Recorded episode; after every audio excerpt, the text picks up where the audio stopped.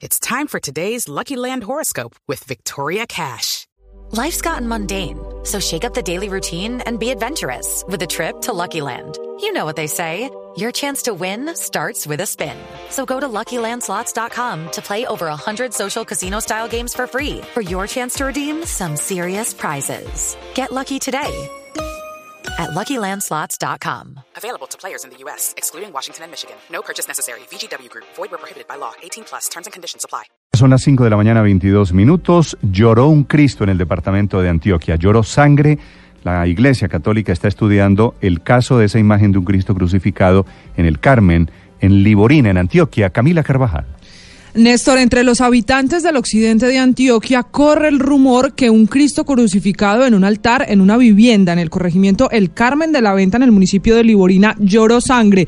Ocurrió el pasado 3 de mayo, el día de la Santa Cruz para los católicos. Ese día, dicen los testigos, a esa imagen del Cristo la recorrieron dos gotas de sangre que salieron de los pies de la imagen de Jesús. Ha sido tal la devoción de peregrinos y la creencia de quienes vieron correr esa sangre que la iglesia en la últimas horas, pues debió ordenar el estudio de la imagen y del líquido que la recorrió. El sacerdote de la parroquia en Liborina, Gustavo Calle, en diálogo con Blue Radio, así habló de ese rumor y de esa creyente que están eh, contando las personas que viven en esa zona de Antioquia. Había un Santo Cristo que tenían en un altar en, en la acera de una casa. Y ese Santo Cristo, dice pues el dueño, empezó a bajar una gotica de sangre o agua sangre de la punta del pie la imagen para abajo y que al ratico ya fue una segunda gotica. No lo puede negar que Dios se manifiesta de muchas maneras la imagen del Cristo Néstor tiene poco más de 50 centímetros de altura. Estaba entonces en ese altar improvisado en una humilde vivienda a la que hoy están llegando cientos de personas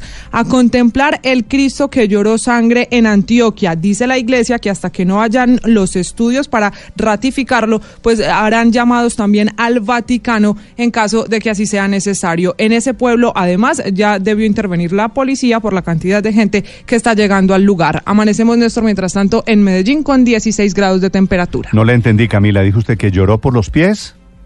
Dice Néstor la gente que inicialmente son dos gotas de sangre, una que salió de una pierna y otra que salió de los ojos, esas dos gotas de sangre que están estudiando ahora la iglesia.